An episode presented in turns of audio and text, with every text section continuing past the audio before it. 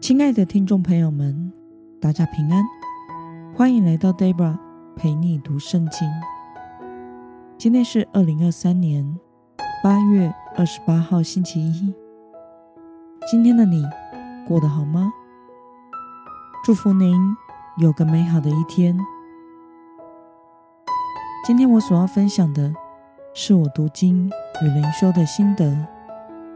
我所使用的灵修材料是每日活水。今天的主题是神要拯救万民万邦。今天的经文在以赛亚书第十一章十到十六节。我所使用的圣经版本是和合本修订版。那么，我们就先来读圣经喽。到那日，耶西的根立作万民的大旗，列国的人必寻求他。他安歇之所大有荣耀。当那日，主必再度伸手救回自己百姓中所剩余的，就是在亚述、埃及、巴特罗、古时。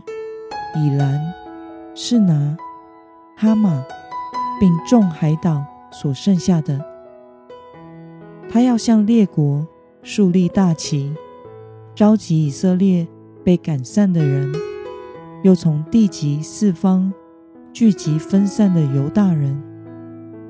以法莲的嫉妒必消散，苦待犹大的也被剪除。以法莲。必不嫉妒犹大，犹大也不苦待以法莲。他们要飞向西方，扑在非利士人的肩头上。他们要一同掳掠东方人。他们的手伸到以东和摩押，亚门人也必顺服他们。耶和华必使埃及的海湾全然毁坏。他举手。在大河之上，刮起了狂热的风，击打它，使它分成七条溪流，人穿鞋便可渡过。必有一条大道，为百姓中从亚述逃脱生还的渔民而开，如当日为以色列从埃及上来一样。让我们来观察今天的经文内容。在今天的经文中，以赛亚说，弥赛亚来的日子将成为万民的大旗，主必伸手救回自己分散在各国剩余的百姓，而原本南国犹大和北国以色列的反目和敌对也将会消失。走向和平，不彼此苦待。让我们来思考与默想：为什么神要用带领百姓出埃及为例子，说明他要拯救从亚述逃脱的神百姓余民呢？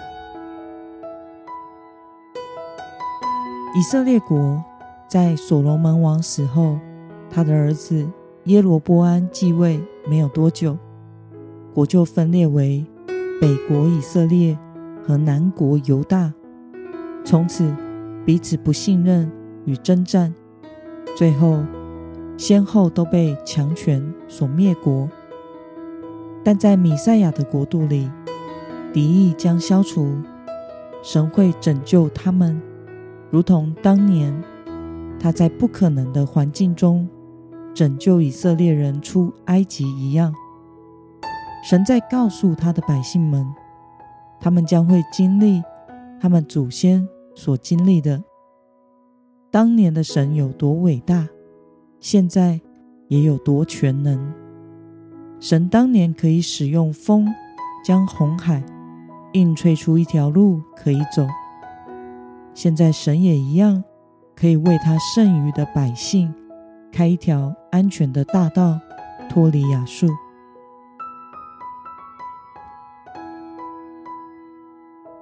那么，看到神应许必施行神迹拯救在绝望中的百姓。对此，你有什么样的感想呢？我想，不论在任何困难的处境中，我们在耶稣基督里都可以保持盼望。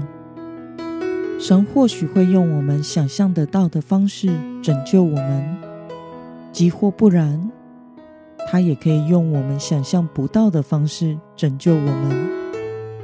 谁能想到红海可以被吹出一条干的路呢？谁能想到多如海沙的军队可以一夕之间全部死亡呢？在 Deborah 的人生历程中，经历过好多次的不可能变为可能的神迹，以至于现在很多事我已经不会再忧虑了。心脏好像变大颗了。